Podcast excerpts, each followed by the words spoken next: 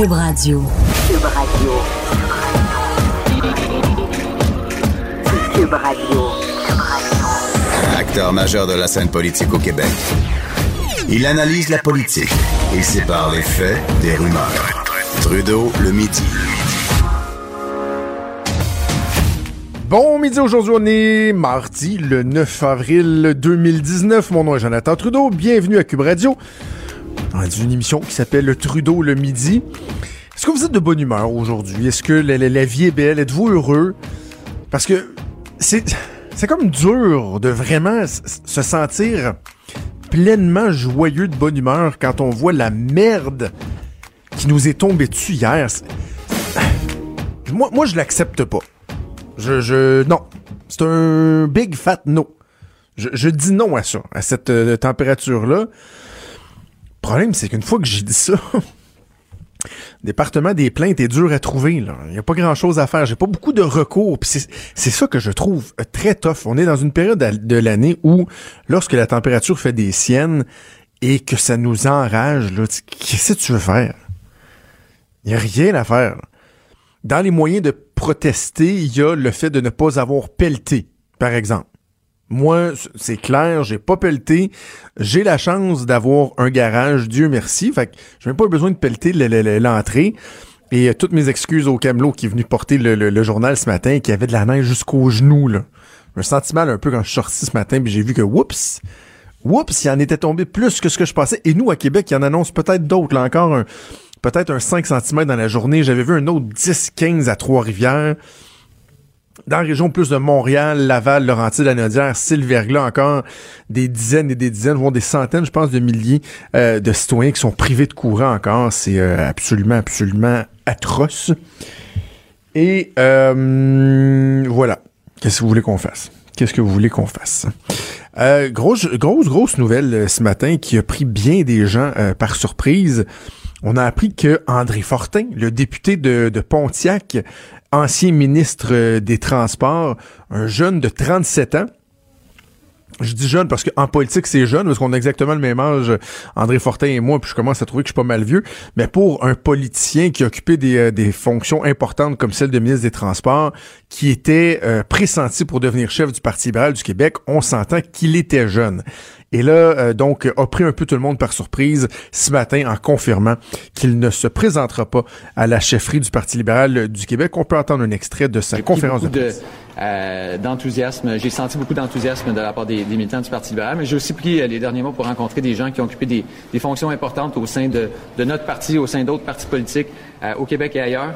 Euh, et j'en viens à la conclusion euh, toute simple que le rôle de chef de parti en ce moment, pour moi, euh, dans la situation familiale que, j'ai en ce moment, ça me permet pas d'être un chef de parti présent, engagé, près des militants, puis en même temps d'être le, genre de père que je vais être pour mes filles. Ouh, hein, c'est, c'est, ça le mérite d'être clair. Là. Et là, s'il y a des gens qui se disent, ouais, il y a probablement Anguille sous roche, est-ce qu'il avait testé ses appuis puis il se rendait compte que dans le fond, là, oh, il y avait peut-être pas de chance? Euh, non, c'est pas ça. Certains, certains autres vont dire, ah, c'est parce qu'il regarde la CAQ aller puis il se dit, c'est certain que si je me présente comme chef à la prochaine élection en 2022, je serai pas élu. Tu sais, ce serait un peu utopique de penser qu'un politicien peut déjà prendre pour acquis que dans trois ans et six mois, il va perdre à l'élection quand des fois tout peut changer en l'espace d'un mois. Là. Puis je comprends que le Parti libéral du Québec est mal en point, tout comme c'est le cas pour le Parti québécois. Mais ce sont de grands partis. Et, quand je dis ça, je parle de leur histoire, de leur capacité, de leur résilience de leur base militante, parce que ça va repartir de la base, là, cette reconstruction-là, que ce soit du Parti libéral ou euh, du Parti québécois.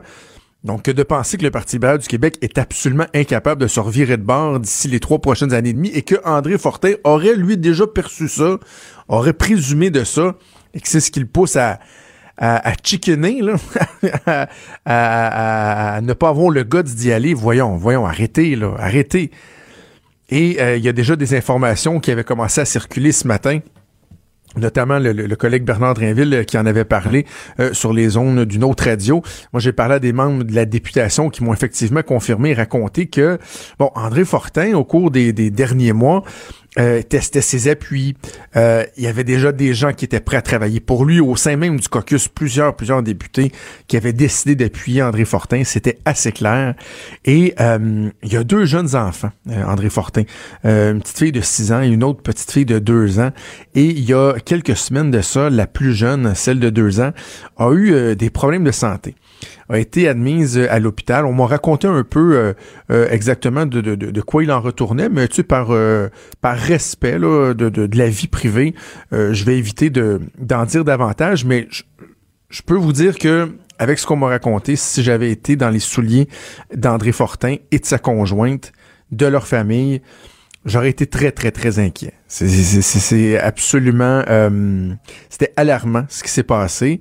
Heureusement, nous dit-on, finalement, tout serait sous contrôle. Donc, euh, la santé de la jeune fille serait pas en danger. Mais ça aurait amené, aurait suscité une réflexion beaucoup plus profonde chez André Fortin. À savoir euh, quel genre de père moi je veux être. Parce qu'il a vécu, lui, là, Il a été ministre, là.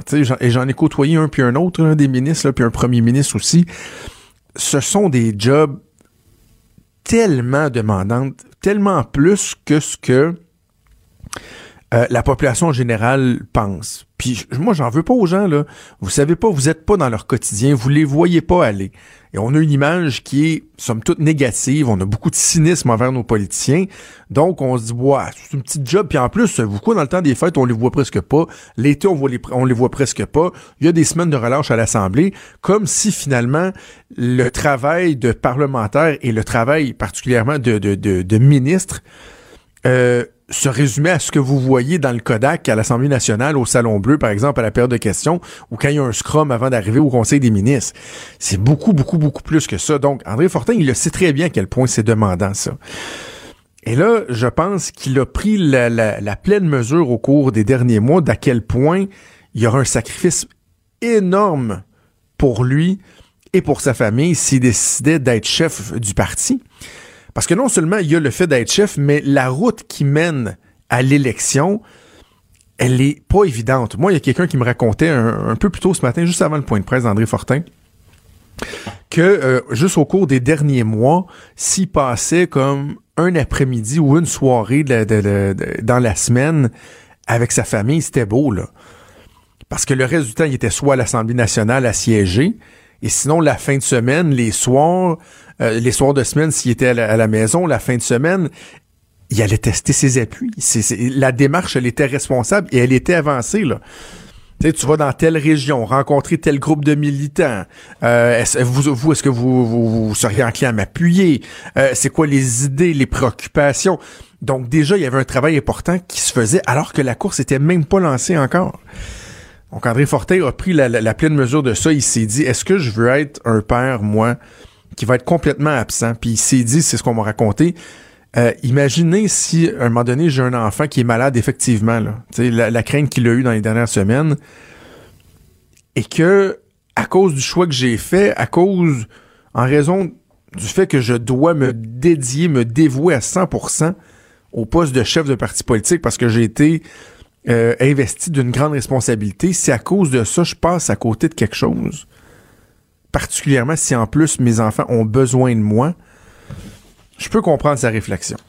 Et en plus, j'imagine qu'il a vu Denis Coderre, euh, à tout le monde en parle, euh, dans une entrevue où il y avait des, segments assez touchants, où Denis, Denis reconnaissait avoir été absent comme père de ne pas avoir bien euh, rempli ce rôle-là.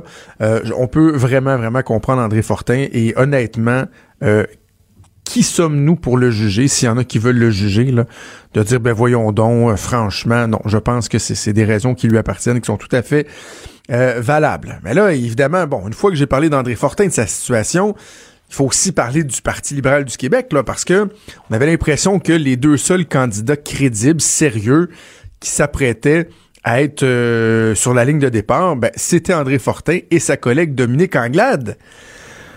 Alors là, moi, je me suis demandé, ouais, Dominique Anglade, comment elle réagit? Et vous êtes chanceux, euh, auditeur de Cube Radio. Euh, je vous offre en exclusivité, euh, grâce à nos moyens technologiques incroyables, micro caché et tout, je vous offre en exclusivité la réaction de Dominique Anglade suite à l'annonce d'André Fortin. On écoute.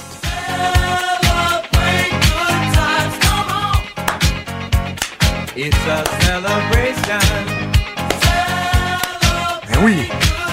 Ah oui, c'est le party. Non, non, c'est le le gros, gros, gros party parce qu'il faut comprendre que tout le monde bon, disait Dominique Anglade, André Fortin, Dominique Anglade, André Fortin, Fortin, Anglade, Anglade, Fortin. Mais dans les faits, en coulisses, la cause, elle était déjà entendue. Honnêtement, là, à moins qu'au cours des prochains mois, euh, André Fortin euh, se serait vraiment pété la marboulette, là. C'était clair, net et précis pour tout le monde que le prochain chef était André Fortin.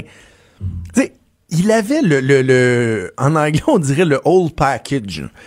Il y avait tout ce que ça prenait.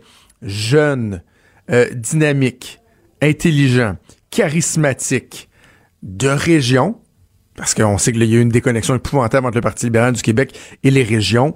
Euh, parfaitement bilingue. Je l'écoutais encore ce matin là, dans la deuxième partie de son point de presse lorsqu'il répondait aux questions en anglais euh, des journalistes. Un anglais parfait. Donc, il n'y aurait pas eu de problème à rallier les communautés anglophones. Il n'aurait pas été gênant non plus à présenter. Donc, et en plus, il est vraiment issu euh, du Parti libéral du Québec, de la mentalité des libéraux. Il a été avec les libéraux fédéraux, avec Jean Lapierre. D'ailleurs, je l'avais déjà raconté, on s'est, on s'est connus là, là. Les deux, on avait euh, le même âge lorsqu'on a travaillé. On a commencé à travailler pour Jean Lapierre. Lui était attaché de presse. Moi, j'étais conseiller aux communications euh, responsable pour l'Est du Québec. Euh, donc, il est issu, si on veut, des rangs libéraux, alors que Dominique Anglade, peut-être tendance à l'oublier, mais il y a à peine quelques années de ça, elle était non seulement euh, militante caquiste, euh, non, euh, non seulement sympathisante caquiste, non seulement militante péquiste, non seulement dans l'orga- euh, non seulement dans l'organisation de la CAQ, elle était même présidente de la coalition Avenir Québec, c'est dire le niveau d'implication qu'elle avait. Et ça, les militants libéraux, ils ont tendance à pas oublier ça et à pas aimer ça. Là. Par exemple Raymond Bachand, qui a été euh, un ministre euh, fort important, ministre du Développement économique, ministre des Finances euh, pour le gouvernement Charret. Il s'était présenté à la chefferie, lui, pour remplacer Jean Charret. Il y a eu que très peu d'appui. Pourquoi? Entre autres parce que les militants se souvenaient qu'il était un ancien péquiste. Donc, euh, Dominique Anglade, pour l'instant, elle est seule sur les rangs. Et j'ai envie de dire aux, euh, à mes amis libéraux, ne faites pas la gaffe euh, d'y aller d'un couronnement. Parce que là, on a l'impression qu'il n'y a pas personne d'autre qui est prêt à se lancer. Et c'est un parti qui a gravement besoin de débattre, de voir des idées s'entrechoquer, euh, de voir un, dynamisme qui serait insufflé par l'effet d'une course à la chefferie, euh, des groupes qui se forment et là finalement qu'on tente d'unifier tout ça, qui arrive, qu'on arrive avec un point culminant où il y a un chef qui est élu, que tout le monde se rallie. Il, faut qu'il y ait un mouvement qui se crée là. Et je pense pas qu'un couronnement est la bonne chose. C'est vraiment le message que ça envoie. Entre autres, s'il n'y a pas personne de l'extérieur qui se présente à la chefferie du Parti libéral du Québec, je trouve que c'est archi mauvais. Si on y va d'un couronnement, couronnement d'un élu de Montréal associé à la Coalition Avenir Québec parce qu'elle était euh, jadis présidente de la CAQ, si c'est comme ça qu'on pense que le Parti libéral du Québec va se relever, honnêtement, je- pense que la route pourrait être très, très, très, très, très, très, très longue. Alors, ce sera à voir, est-ce que les gens qui appuyaient André Fortin, surtout au niveau de l'organisation, est-ce que ces gens-là vont vouloir à tout prix euh, trouver une autre candidature ou est-ce qu'ils vont se rallier, se ranger derrière Dominique Anglade rapidement et faire en sorte que, parce qu'il y a un conseil général au mois de mai, est-ce que déjà au conseil général, on aura l'impression lorsqu'ils vont annoncer les règles de la course à la chefferie, le moment où la course va être déclenchée, lorsque l'élection va avoir lieu, est-ce qu'on va se dire, bof, déjà on a l'impression que les dés, les dés sont pipés, que la cause est entendue? Moi, je pense que ça ferait très mal. Il faudra voir s'il y en a pas, y en a pas d'autres qui vont reconsidérer leur position. Là, tu pensons au Pierre Moreau, Gaétan Barrette, Sébastien Prou, euh, je risquerais même Alexandre Taillefer, on n'est pas sûr. Mais est-ce qu'il y en a d'autres qui vont reconsidérer? Parce que, tu sais, ils se disaient, ouais, André Fortin, c'est tellement sûr qu'il va être élu que finalement, on ira pas. Donc, est-ce que ça va ouvrir tout grand la porte? Bref, une décision importante qui a été annoncée ce matin par André Fortin. Cube Radio. Cube Radio, autrement dit. Trudeau, le midi. On a beaucoup parlé de l'ingérence hein, des pays étrangers, particulièrement la Russie, dans le processus électoral euh, dans le cadre de, bon, de la dernière élection aux États-Unis qui a mené Donald Trump au pouvoir. L'une des questions qu'on peut se poser, c'est est-ce que nous, au Canada, on est à l'abri de ça? On sait que notre élection s'en vient le 21 octobre prochain, on va être en élection. Et il y a un rapport qui a été rendu public, le rapport du Centre de sécurité des télécommunications, le CST. Ça a été euh, rendu public euh, hier. Donc, euh, ça portait sur l'ingérence étrangère. Et ce document-là conclut que l'ingérence elle est fort probable. Et la ministre des Institutions démocratiques, Karina Gould, hier, s'est dit extrêmement préoccupée de ça et se demande si les géants de ce monde, les Facebook de ce monde, en font assez pour essayer de contrôler, éviter euh, les dérapages. On va en parler avec Nelly Brière, qui est consultante en communication numérique, essayer de voir euh, qu'est-ce qu'il en retourne. Madame Brière, bon midi. Bon midi. Ben, tout d'abord, peut-être commencer par euh, expliquer aux gens, lorsqu'on parle d'ingérence étrangère, de quoi parle-t-on exactement? Ben, c'est plusieurs choses. Hein. C'est très complexe la façon dont on peut manipuler un peu les, les, les gens sur les médias sociaux. Euh, dans le cas, par exemple, de, des élections américaines, il y a eu beaucoup, beaucoup ce qu'on a appelé des, des fermes de trolls, c'est-à-dire qu'on créait une multitude de comptes, de faux comptes, euh, qui pouvaient comme euh, tout à coup influencer parfois les, les algorithmes. Je vais donner un exemple euh, très concret, c'est que si, par exemple, il y a certaines nouvelles qui favorisent un candidat, ben vous allez avoir plein de comptes qui vont s'activer pour faire circuler cette nouvelle-là en interagissant avec. Plus on interagit avec des contenus sur les plateformes, particulièrement Facebook, plus ce contenu-là a de la visibilité. C'est comme une façon d'influencer l'algorithme qui euh, distribue ouais, ouais. les contenus sur Facebook. Donc ça, c'est une des techniques, mais il y en a plein d'autres aussi. Après ça, on peut avoir euh, même des, des, des façons d'organiser des groupes de personnes pour s'assurer qu'ils diffusent certains euh, contenus par rapport à d'autres. Il y a tous les placements publicitaires aussi. On peut créer plein de pages ou de, ou de comptes qui vont militer en faveur d'un candidat ou d'un parti sans qu'il soit soumis nécessairement aux réglementations, parce que c'est pas le parti officiel ou etc., mais qui vont subtilement influencer ou faire circuler davantage des contenus pour convaincre les gens. Donc, on se rend pas compte, si on s'informe sur nos euh, fils d'actualité, sur Facebook, Instagram, Twitter, on se rend pas compte que on voit peut-être qu'un seul côté de la médaille ou un côté plus favorable d'un candidat, par exemple, à cause de, la manipulation de ces algorithmes-là. Et c'est là qu'on nuit à la démocratie parce que quand on va voter puis qu'on n'est pas bien informé euh, sur, sur toute la, sur ce que les candidats proposent, ce que les partis proposent, etc., si on a été désinformé, ben c'est un ça a un impact direct sur la démocratie. Donc, c'est ce genre de méthode-là euh, qu'on qu'on peut appeler de l'ingérence. On a eu un exemple récent ici, hein, euh, très contemporain au Québec. Euh, c'est le collègue Patrick Belrose euh, au Journal de Québec, Journal de Montréal, qui avait publié ça. C'était suite à la publication du projet de loi qui venait modifier les critères en, en matière d'immigration du gouvernement du Québec.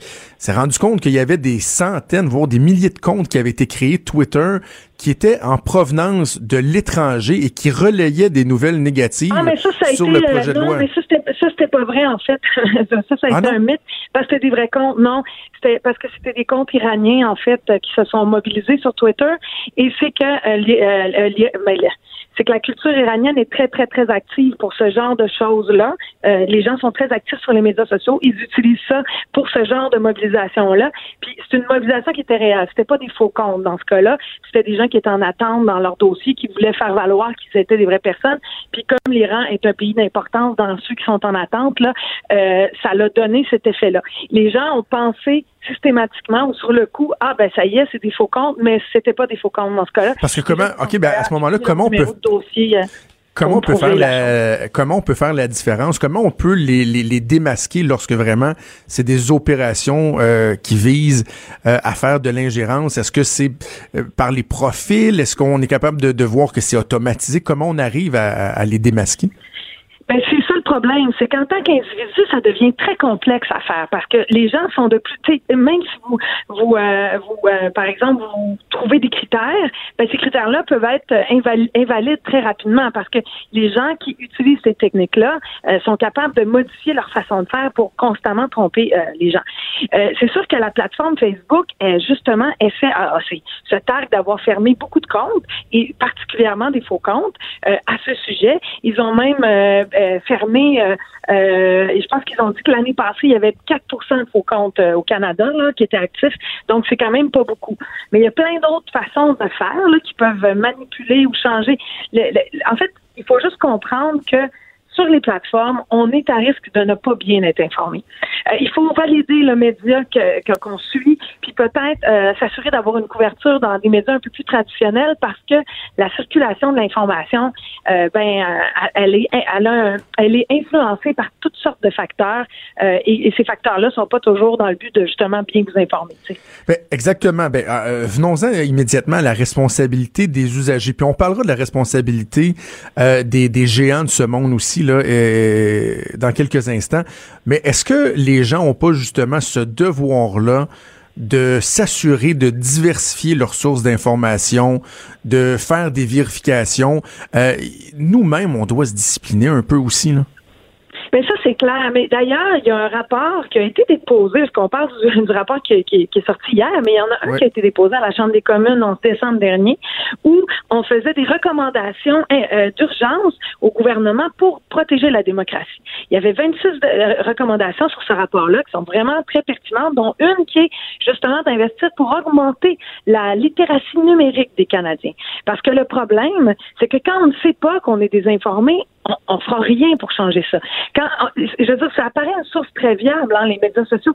Moi, je peux me dire, je- hey, sur Facebook, je suis abonné à tous les médias, puis penser qu'à cause de ça, je vais voir tous les articles de ces médias-là. Mais c'est pas vrai, parce que entre moi et le média, il y a les algorithmes. Je ne vais voir que les articles qui vont me réconforter ou être, me mettre euh, un seul côté de la médaille. Ben oui. Donc, il faut sortir de ces plateformes-là pour en être certain euh, ou euh, savoir comment valider si ces sources-là sont fiables.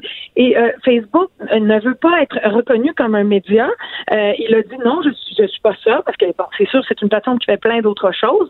Mais il va falloir que l'éducation comprenne comment ça, ça fonctionne. Et le rôle du citoyen là, elle est limitée dans la mesure où il a accès à cette connaissance-là dans, dans son quotidien. Là, moment donné, on peut pas euh, tout à coup devenir un, un geek de Facebook et de l'informatique euh, euh, d'un seul coup, d'un coup de baguette magique. Là. Il faut, il faut de l'éducation populaire. Il faut avoir accès à cette information-là quelque part. Là. Justement, on peut vous parliez des, des algorithmes qui, qui, qui ont un rôle à jouer. Donc, clairement, est-ce qu'on doit euh, comprendre que les géants de ce monde, bon là, évidemment, on parle de Facebook qui est principalement visé, est-ce qu'il y a des choses qui pourraient faire, des moyens qui pourraient mettre en place pour nous prémunir contre, euh, contre ce type d'ingérence? Ben c'est clair, ça, ils, en font déjà beaucoup, mais il faut comprendre que ce sont des entreprises privées, ok? Ils vont jamais prioriser ça. Euh, c'est comme si on voulait euh, demander à Coca-Cola de prioriser la santé des Canadiens. L'entreprise elle a un modèle d'affaires, elle a un produit à vendre, et sa priorité c'est de vendre son produit. Mais y a une responsabilité sociale aussi. Puis c'est pour, c'est pour ça qu'ils en font, qu'ils font quelque chose actuellement, sauf qu'ils en font pas assez.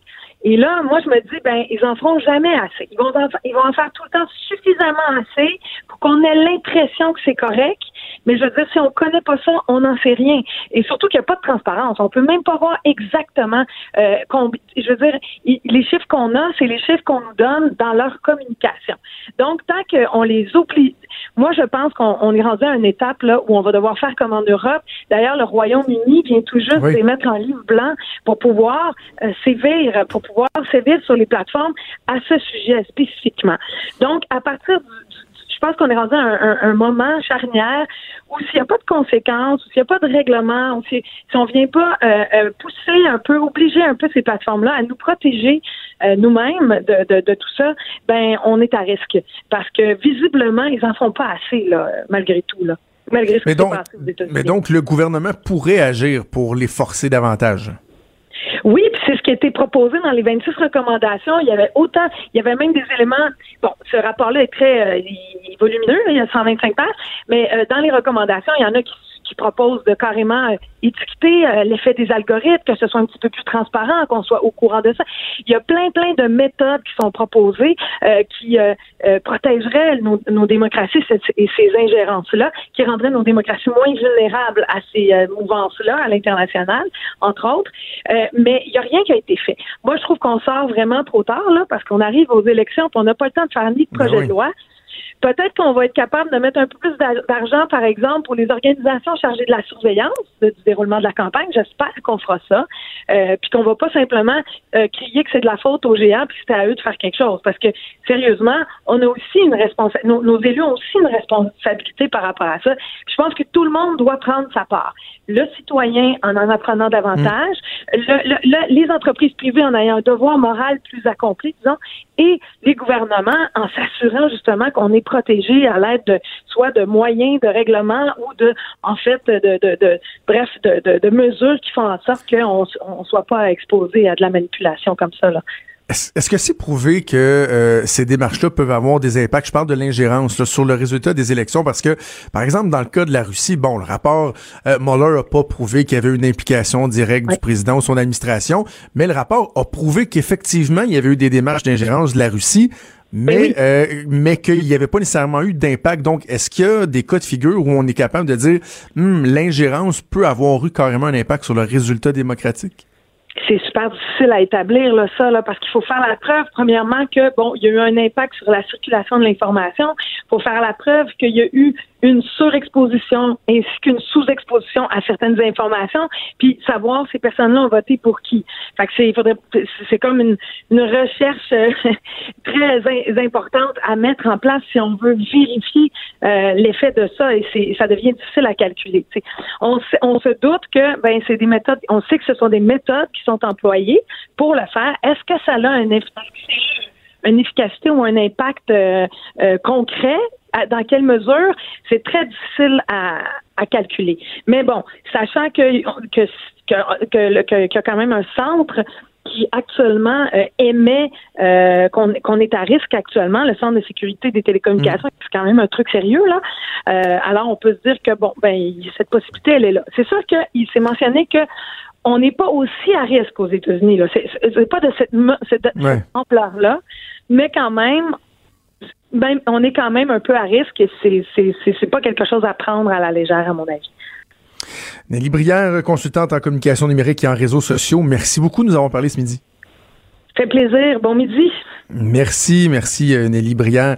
Euh, c'est intéressant, c'est inquiétant tout ça. Il y a, il y a un aspect d'ailleurs qui est, qui est particulier, c'est que le rapport dit heureusement, on a encore un système de vote en papier. C'est de vote par le papier, là, donc ça, ça vient nous aider.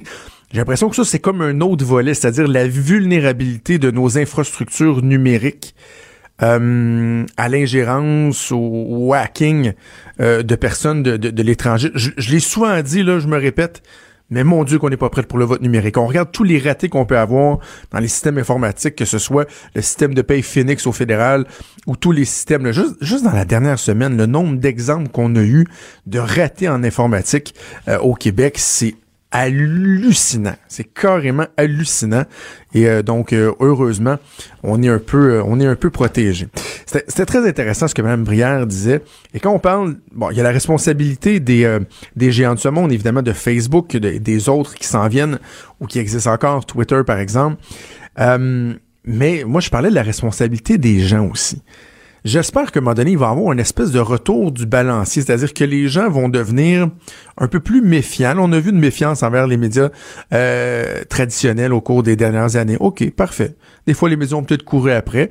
J'espère que de, de jour en jour, de semaine en semaine, les médias vous prouvent encore leur utilité, ne serait-ce que par les, euh, euh, dossiers de recherche qui sont mis de l'avant, les enquêtes qui sont faites par les médias. Je parle pas uniquement des médias de Québécois en passant, que ce soit tous les médias, la presse, encore la presse. Il y a un excellent euh, papier ce matin sur un prof de yoga louche qui finalement a plus l'air d'un gourou d'une secte. Radio-Canada qui fait des, bons trucs. Pensons au Global Mail qui a mis au jour tout le scandale SNC-Lavalin et tout ce qui s'en est suivi. Euh, bref, les médias, ils sont là, ils sont importants. Mais les gens ont une responsabilité, donc, de, de, bien s'informer, de d'aller au-delà des titres aussi. Je, regardais ce matin, je sais pas si vous avez vu ça passer. Euh, un article qui s'appelle Accro au pote et privé de son enfant. le sous-titre dit Un juge a refusé la demande de garde partagée d'une mère qui dit fumer deux joints chaque jour. Là, je me promenais sur les médias sociaux et là, je voyais plein de gens qui étaient cyniques, qui étaient critiques envers le juge Frappier qui a prononcé ce- ce- ce- cette décision-là, qui a pris cette décision-là, en disant, ben voyons donc, hein, à quoi ça sert d'avoir rendu le pot légal au Canada, au Québec, si une femme qui fume deux petits joints par jour, comme plein d'autres personnes le font, elle, elle perd la garde de ses enfants. Voyons donc, c'est quoi cette affaire-là? C'est donc niaiseux. Et là, le monde, là, il commente, là. En fait, ça leur prend plus de temps écrire leurs commentaires sur Facebook que ça leur aurait pris de temps à lire le texte au complet. Mais ils font pas. Parce qu'on a plus ce réflexe-là. Ils regardent un titre, puis oups, OK, parfait, on prend position, on commente. On s'exprime. Alors que s'il avait lu le texte, et d'ailleurs, j'ai vu des, des- anciens collègues de la radio à Québec qui ont fait l'exercice de dire aux gens, ouais, attends, là, t'as- t'as-tu lu tel, tel, tel élément? As-tu lu, par exemple, que pour les deux enfants qu'il a mis au monde de pères euh, différents, ce, ce qui ce qui est pas un enjeu, mais juste dire, euh, c'est arrivé la première fois, c'est séparé, son père a demandé la garde de l'enfant. Là, on sait que c'est arrivé également lors de la naissance de son deuxième enfant. Euh, ces enfants, à la naissance, présentaient des symptômes de sevrage. On dit qu'ils étaient fébriles et éprouvaient des tremblements. Des analyses d'urine démontrent la présence de THC dans leur organisme. C'est parce que la madame a un problème de toxicomanie. Elle se gelait à bine bien solide pendant qu'elle était enceinte, faisant en sorte que un bébé naissant présentait des symptômes de sevrage en arrivant au monde. Parce qu'il était habitué déjà d'avoir sa dose de, TH de THC par le, le sang de sa mère. C'est pas normal, c'est pas normal. Là, fait, et là, il y a d'autres il y a d'autres éléments dans, le, jeu, dans le, le- le jugement qui démontrent que, ouais, finalement, pour la sécurité des enfants, euh, faut peut-être comprendre que la mère, elle faisait pas juste fumer son petit joint, mais il y a des gens qui ne font pas leur, leur devoir de citoyen bien informé, qui ne regardent pas comme il faut de quoi il en retourne, qui prennent position. Fait bref, euh, oui, il faut nous aussi nous discipliner, à être plus attentifs à l'information qui nous est qui nous est euh, soumise. Et euh, peut-être qu'on on sera euh, mieux à même de se prémunir contre cette euh, cette ingérence là parce que clairement on s'en rend compte, le rapport est assez clair là-dessus, peu importe de quel pays vous parlez, dès, dès qu'un pays de moindre importance euh, qui est organisé démocratiquement, il y aura toujours des tentatives d'ingérence pour des raisons que des fois peuvent sembler nébuleuses, mais c'est le cas. Alors, euh, espérons qu'il y a des gens qui, euh, qui agiront en conséquence. Trudeau, le sexe symbole de la politique. Ah, c'est Jonathan, pas Justin. Trudeau, le midi. Cube Radio. On vous parler un peu de ce qui se passe dans la capitale nationale euh, à Québec. Au cours des dernières semaines, on a euh, beaucoup parlé du maire Labombe, de son état de santé. Évidemment, euh, on pense à lui. Il s'est retiré la semaine dernière là, pour euh, se concentrer sur sa santé, pour combattre, le cancer qui l'afflige. Mais pendant ce temps-là, le YAB est aux vaches au parti de l'opposition, le jeune parti Québec 21 dirigé par le chef de l'opposition, Jean-François Gosselin. Et là, hier, on a tenté une opération pour euh, sauver les meubles. On va essayer de, de vous dresser le portrait de ça et d'essayer de comprendre ce qui se passe avec Karine Gagnon, qui est chroniqueuse aux affaires municipales au Journal de Québec. Bon midi, Karine. Bon midi. Peut-être nous, euh, nous dresser un peu le, le- le portrait de la situation pour commencer, jusqu'à quel point, d'où on part euh, chez Québec 21, là, et jusqu'à jusqu'à quel point le, le parti est mal en point en ce moment? Ben écoutez, c'est euh, déjà euh, neuf personnes sur onze qui euh, siégeaient sur le conseil d'administration du parti qui ont claqué la porte. Et euh, les deux personnes qui restent, ben, là-dessus, il y a M. Gosselin et un autre. euh, donc, on ne sait pas ce que lui va faire euh, pour sa part, mais bref, euh, il y a une querelle interne qui a éclaté entre euh, M. Gosselin et euh, les membres du conseil d'administration parce que le chef euh, remettait en question certaines euh, des dépenses. là. Il jugeait qu'elles étaient douteuses, puis il avait commandé une enquête. Alors, euh, au terme de cette enquête-là, les dépenses euh, ont révélé qu'il n'y avait rien d'illégal. Les vérifications ont révélé qu'il n'y avait rien d'illégal. Et bon, qu'il y avait peut-être des choses à améliorer, mais sans plus. Alors, on comprend que les gens du conseil d'administration ne l'ont pas trouvé drôle. Et euh, eux réclamaient même euh, une euh, une course euh, à la direction. Là. En fait, ils voulaient euh, pas une course à la direction, mais un vote de confiance euh, à l'égard euh, du chef. Alors, on comprend que pour eux, là, M. Gosselin, c'était pas la, la, la bonne personne actuellement là, pour siéger comme chef. On dit c'est pas la bonne personne. Ça fait même pas deux ans que l'élection euh, est passée. C'est un parti qui est tout jeune. C'est son premier chef. Euh, il a quand même réussi euh, à faire élire bon trois conseillers. Et là déjà, on, on veut se débarrasser de lui. Qu'est-ce qu'on lui reproche? Ben, on n'a pas trop su exactement. Euh, bon, euh, c'est sûr qu'il y a eu des problèmes de communication. On comprend entre les lignes que euh, on lui reprochait un manque de leadership. bon, puis Monsieur Monsieur Gosselin reconnaissait hier qu'il y avait eu des des problèmes au niveau des communications, qu'il a probablement pas fait les liens comme il se doit. mais bon, je, veux dire, vous voyez, à l'automne, il y a eu une élection partielle. Euh, et euh, le parti l'a emporté. Donc, on était comme sur une espèce de vague. Euh, quand même, ben ça allait bien. On ajoutait un élu.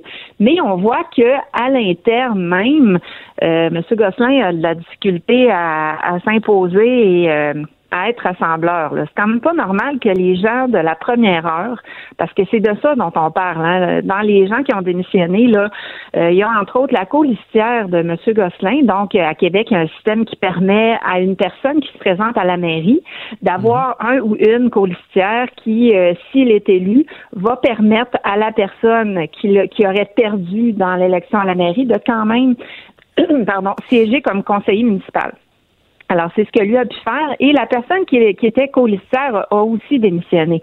Alors, c'est quand les gens de la première heure quittent le navire parce qu'ils estiment que tu fais pas la job, et moi, je trouve que on part de loin, puis ça sera pas facile pour M. Gosselin de, de, de, reconstruire tout ça. Hein. Euh, deux ans et demi là, avant l'élection, c'est très, très court. Je sais pas ce que ce que tu en penses, là, mais moi, je pense que c'est un très court délai pour, euh, pour ça envoie un drôle de message. On va parler de l'effort de restructuration dans un instant, mais avant, juste entendre sur un truc. L'enquête que Jean-François Gosselin a déclenchée, est-ce que euh, tu as l'impression que c'est un écran de fumée pour essayer de faire le ménage dans son propre parti? Où il y avait vraiment là, des préoccupations réelles et importantes? C'est très difficile de savoir. Moi, je comprends qu'il y avait des préoccupations, mais je comprends aussi qu'il a peut-être été mal conseillé, M. Gosselin, qu'il a peut-être pas écouté les bonnes personnes. Euh, parce que finalement, le rapport, au bout du compte, là, euh, bon, il n'y a pas eu, il y a pas, eu rien, là, il n'y a pas, ben, a pas de blanc, puis on l'a jamais vu, soit dit en passant. Alors, il y a un petit problème de transparence là-dessus aussi. Euh, donc, c'est pour ça que je dis que c'est difficile de faire la lumière exactement sur tout ce qui s'est passé. Chacun a sa version. Mais chose certaine, euh, tout ça repose, l'équilibre là-dedans, là, l'harmonie, ça repose quand même sur le chef. Alors lui aurait dû être en mesure de, voir venir les, conflits. Euh, puis moi, j'ai de la misère à croire qu'il voulait en fait faire le ménage alors que euh, y a là tous ses alliés de la première heure. Euh, je comprends mal comment il en est venu à se les mettre à dos de cette façon-là. C'est assez spectaculaire. Là. Puis tu sais, d'autant plus c'est inquiétant pour quelqu'un qui, qui dit qui, qui aspire à la mairie de Québec, mais qui est même pas capable de s'entendre avec les gens de son propre parti. tu sais, ça peut quand même arriver il y a des, des mésententes, puis des gens quittent. Euh, c'est normal, ça fait partie de la, de la, vie. Mais là, que l'ensemble ou à peu près des gens quittent, euh, moi, j'ai un peu de misère à comprendre comment on a pu se rendre là, là. OK. Alors, si on résume, on a un jeune parti avec un chef euh, à sa tête et un conseil d'administration qui démissionne à peu près en bloc.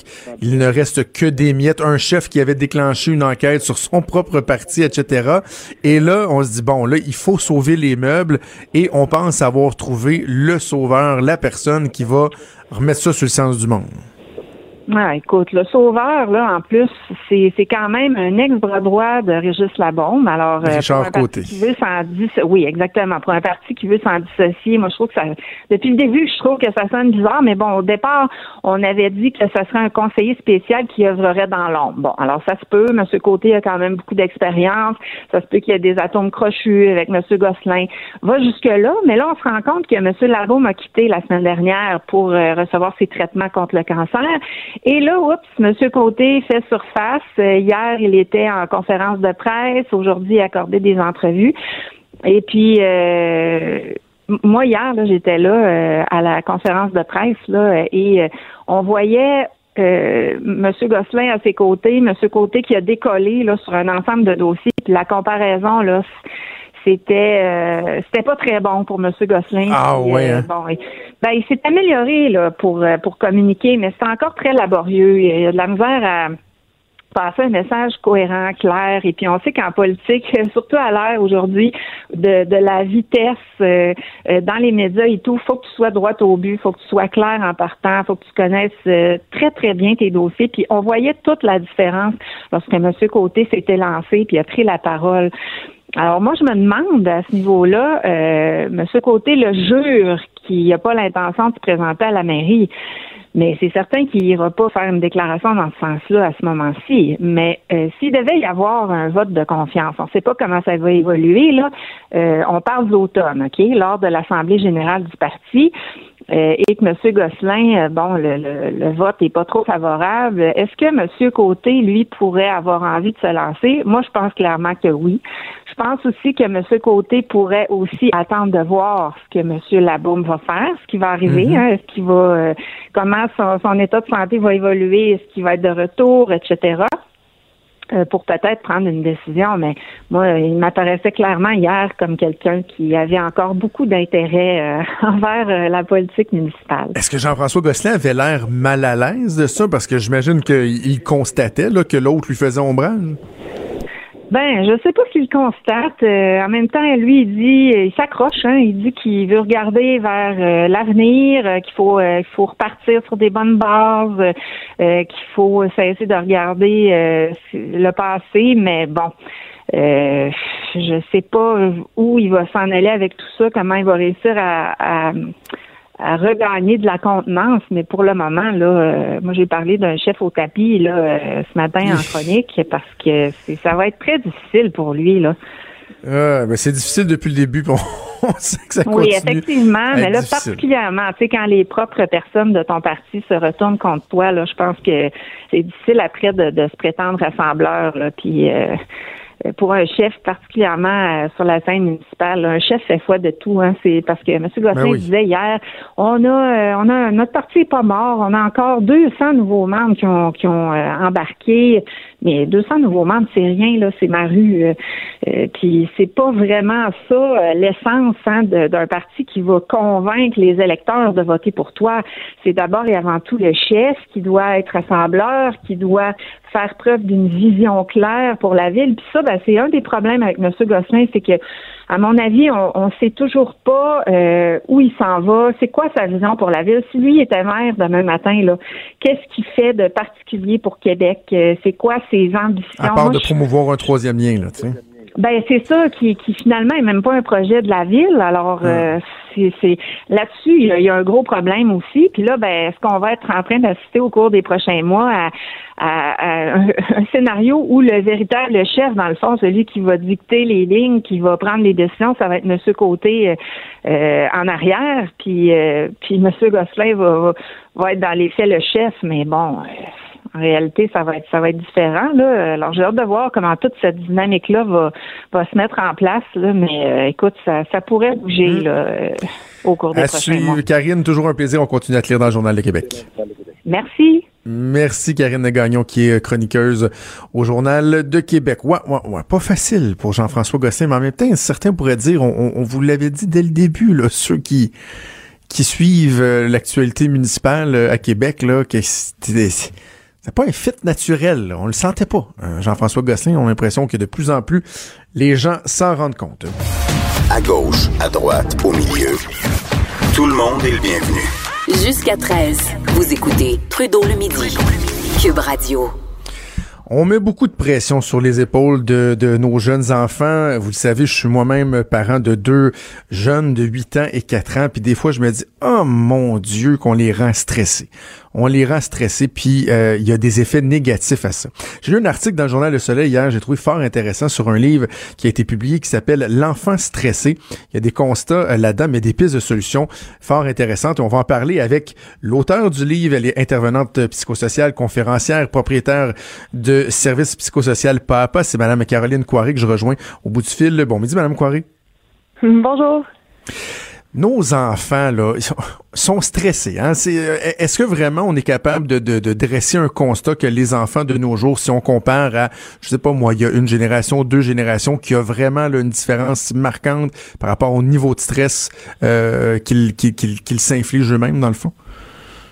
Ah oui, absolument. Mais d'ailleurs, euh, récemment, il y a des études hein, qui sont sorties qui ont démontré que près des une étude de, par Léger qui ont démontré que 50% des enfants euh, vivent du stress au quotidien, puis même jusqu'à 1 sur 12 va prendre de la pour un trouble de l'humeur ou un trouble anxieux.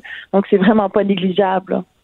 Comment ça se manifeste, ce stress-là, chez nos enfants? Parce que je vais vous donner, puis je, je, je, je veux qu'on fasse œuvre utile pour les gens qui nous écoutent, mais je vais partir de mon expérience à moi. Par exemple, moi, mon garçon de 8 ans, euh, j'ai l'impression qu'il est stressé, mais c'est pas toujours évident à voir. D'ailleurs, je trouve ça particulier que déjà à cet âge-là, on, on, ils aient de la difficulté à, à nommer la chose, qu'ils soient même un peu gênés de dire qu'ils sont stressés. Donc, comment ça se manifeste? Mais en fait, puis je dirais que moi aussi, euh, je suis maman, ma petite fille de 4 ans, je vis euh, la même chose aussi. Euh, ben d'abord, à cet âge-là, c'est difficile à identifier. Même pour l'adulte, c'est difficile à identifier. Des fois, quand on est stressé, on les enfants nous nomment plus que c'est comme une boule d'émotions qui contrôlent pas, qui sont pas confortables avec. Mais il faut comprendre que le stress, c'est quelque chose d'abord qui se passe dans le corps, qui vient éveiller le système d'alerte, en fait, de, de la personne. Donc, tout le système va se mobiliser comme s'il était en vrai danger, mais ils sont devant un examen ou devant un parent qui, qui dit non ou devant dans une querelle d'amis. Mais tout ça, ça va entraîner des réels symptômes, par exemple euh, le cœur qui bat vite, la respiration qui accélère, les pensées qui partent dans tous les sens, quand les enfants vont avoir de la difficulté à dormir. Ben ça va oui, venir énormément jouer sur l'attention, la concentration à l'école. Euh, ça va venir diminuer cette attention-là. Donc, ça va agiter les enfants aussi. Hein. Ils vont bouger, bouger, parce que bouger, c'est une stratégie qui est compensatoire pour venir activer le système de détente. Donc, on voit toutes sortes de symptômes chez les enfants, mais c'est vrai qu'ils ne l'expliquent pas, ils ne comprennent pas nécessairement ce qui se passe en eux. De là, l'importance de s'arrêter, prendre le temps, leur en parler, les aider à identifier ça. Mais c'est sûr que ça va être qu'avec l'accompagnement de l'adulte, du moins durant l'enfance, qui, euh, qui vont être capables de le reconnaître parce que c'est dur à identifier du stress et de l'anxiété. Ben, c'est en fait c'était ma prochaine question. Comment on différencie le parce qu'il y a trois concepts là, sais, le, le- le stress, l'angoisse, l'anxiété. Comment on différencie ces trois phénomènes là Mais le stress, c'est vraiment la réponse du corps quand je suis devant une menace. Donc, quand tout mon corps s'active, l'énergie que j'ai pour aller euh, euh, techniquement combattre la menace ou m'enfuir, donc le cœur qui bat vite, la respiration qui accélère, les pensées qui partent dans tous les sens, euh, le mot de ventre. Là, on est dans une réaction de stress. L'anxiété, on est dans l'anticipation de, de menaces. Donc, je m'imagine que mon examen va être difficile. Donc là, je commence déjà à sécréter des hormones de stress. Euh, donc, euh, j'ai peur euh, demain de la, de la discussion que je vais avoir avec mon ami parce qu'on s'est chiané. Donc, quand on parle d'anticipation, s'imaginer des scénarios, hein, le petit hamster qui se fait aller, là, Mhm. là, on est dans, on est dans de l'anxiété. Puis, euh, il y a des personnalités anxieuses, euh, donc qui ont plus tendance à, à imaginer des choses euh, qui peuvent arriver ou à anticiper. Donc, on va parler d'une personnalité anxieuse à ce moment-là, mais c'est les, les trois grandes distinctions entre les deux, entre les trois, pardon. OK. Et donc, si on, on- on se concentre sur, euh, sur le stress, euh, j'imagine qu'il y a un, un aspect qui est inné là-dedans. Et d'ailleurs, vous le dites, je pense, dans, dans, dans votre livre, que d'avoir un peu de stress, il n'y a rien de mal. C'est normal là-dedans. Donc, il y a un aspect inné, mais il y a aussi un aspect qui est acquis, j'imagine, hein, qu'on vient répliquer ce qu'on voit nos parents faire, comment ils, ils agissent eux-mêmes. Oui, absolument. C'est- vrai, le stress, il est nécessaire à la vie. C'est impossible de ne pas vivre de stress. Pas assez de stress, ça ne sera pas meilleur parce qu'on ne sera pas assez mobilisé, on n'aura pas assez d'énergie pour euh, vaquer à nos occupations quotidiennes, tout ça. Donc, un stress optimal, c'est ce qu'on souhaite pour bien fonctionner. Trop de stress, là, on fonctionne pas bien. Là, on voit les, euh, les symptômes anxieux qui, qui perturbent le fonctionnement. Mais oui, il va y avoir une portion qui va être innée, qui va même être euh, génétique. Vous dites, est-ce que c'est génétique? Euh, oui, il y a de la génétique, mais tout s'explique pas par ça parce que la plupart de nos comportements ne sont pas, ne s'expliquent pas par la génétique, mais par l'environnement dans lequel on évolue. Donc, c'est sûr qu'un parent euh, qui est anxieux, donc qui donne l'impression à son enfant qu'il y a toujours un danger autour, qui est toujours réactif, qui surréagit, mais ça l'amène l'enfant aussi à, à activer constamment son système de détecteur de menaces. Donc, ça l'amène lui à, à adopter des comportements anxieux. Donc oui, ça s'apprend énormément à l'anxiété, malheureusement. comment on peut, euh, mettons que moi je porte un jugement sévère sur euh, sur moi en tant que parent, que j'ai l'impression que euh, de par mes horaires de travail, ceux de ma conjointe, les implications que nos enfants ont dans les sports à gauche et à droite, suppo- supposons que je porte le jugement sévère que déjà mes enfants ont, ont- ont peut-être, euh, j'ai des indices qu'ils ont peut-être ce réflexe-là d'être là, sais, de démontrer du stress, puis que je pense que c'est beaucoup à cause de ce que nous on fait. Au-delà de juste changer notre attitude, ça on peut travailler sur nous, là, mais comment on peut essayer de les déprogrammer si on veut, de, de- que, que eux puissent Oui. travailler sur eux? Mais tu sais, comme vous le disiez tantôt, la vie roule trop vite, même pour nous comme adultes. Donc, on peut s'imaginer ce que ça fait dans le cerveau d'un enfant, un cerveau qui est immature, qui est en train de se construire, de se développer. Donc, je pense de ralentir, là, c'est un bon premier conseil. Donc, les enfants ont besoin de s'ennuyer. Ils ont besoin d'avoir des moments où on n'a rien à faire Ah pour oui. qu'ils arrivent aussi à ben, d'abord voir qu'est-ce qui m'intéresse, moi, qu'est-ce que je fais, comment je gère mes émotions, comment je gère l'attente, l'ennui? Parce que ce qui arrive, c'est qu'on les organise au quart de tour. On- ils ont des agendas comme bouqués comme des adultes, là. Donc, euh, la, la sortie de sport, après ça, on va souper le dimanche chez quelqu'un, les devoirs, les leçons la semaine. Donc, la, la routine est tellement organisée que lorsque l'enfant, on lui demande de s'occuper par lui-même, là, ça génère toutes sortes d'émotions désagréables qu'il ne contrôle pas, qu'il Ouais. n'a pas appris à gérer. Puis là, on voit des comportements dérangeants. Donc, laissons le temps aux enfants de s'ennuyer, rien faire. Au départ, c'est sûr qu'ils vont, ils vont dire, c'est plate, il n'y a rien à faire, mais c'est correct. C'est correct de faire ça. Prends le temps de t'ennuyer, puis au fil du temps, ils vont apprendre à s'occuper. Là, ils vont découvrir des activités qu'ils aiment faire qu'ils ne savaient même pas, parce qu'il n'y avait pas eu l'occasion de, de prendre le temps de le faire. Donc, je pense que c'est une chose de ralentir notre rythme. Là, c'est, c'est je propose à toutes les familles. Eh, justement, parlez-moi de votre livre euh, L'enfant stressé. S'il y a des parents qui euh, cherchent des solutions, qui veulent comprendre le phénomène, c'est ce que vous proposez dans votre livre? Exactement. Ce livre-là, je l'ai écrit pour les parents et les enseignants. Parce que je me suis dit d'abord, c'est ensemble qu'on va qu'on va faire en sorte que l'enfant va développer ses capacités à gérer son stress, puis ensemble qu'on va l'aider aussi. Mais je propose toutes sortes de stratégies très concrètes, soit pour nous comme parents, qu'est-ce qu'on peut faire pour accompagner l'enfant quand il est en crise, quand il me partage des idées anxieuses, quand euh, je sens qu'il est euh, qu'il a plein de symptômes de stress, qu'est-ce que je peux faire? Puis aussi, je partage beaucoup de conseils pour comment j'apprends maintenant à l'enfant à détecter qu'il est euh, stressé. Comment je, l'amène à reconnaître ce qui se passe dans son corps et à se relaxer. Donc, c'est pas les deux Ben, en tout cas, moi, je vais, abs- je vais assurément me le procurer. C'est en, euh, en librairie depuis le 4 avril. C'est disponible également euh, sur euh, Internet, donc aux éditions Septembre Éditeur. Caroline Coiré, merci beaucoup nous avoir parlé aujourd'hui. Merci à vous. Bonne journée. Merci donc Caroline Coiré, qui est intervenante psychosociale euh, et auteur du livre L'enfant stressé. Hey, euh, Hugo Veilleux, mon collègue, qui m'informe que c'est très, très, très dangereux euh, sur euh, les routes, entre autres. Là, avenue de l'Église à Saint-Hyacinthe, il y a eu un accident euh, qui est survenu vers midi 15. On parle d'une cinquantaine de passagers, des pompiers présents, des gens qui sont restés prisonniers dans la voiture. C'est encore très, très, très difficile sur les routes. Soyez patients, soyez prudents euh, et soyez optimistes. On nous dit que ça devrait euh, finir par se résorber. Le printemps qui va peut-être finir par arriver. Cube Radio.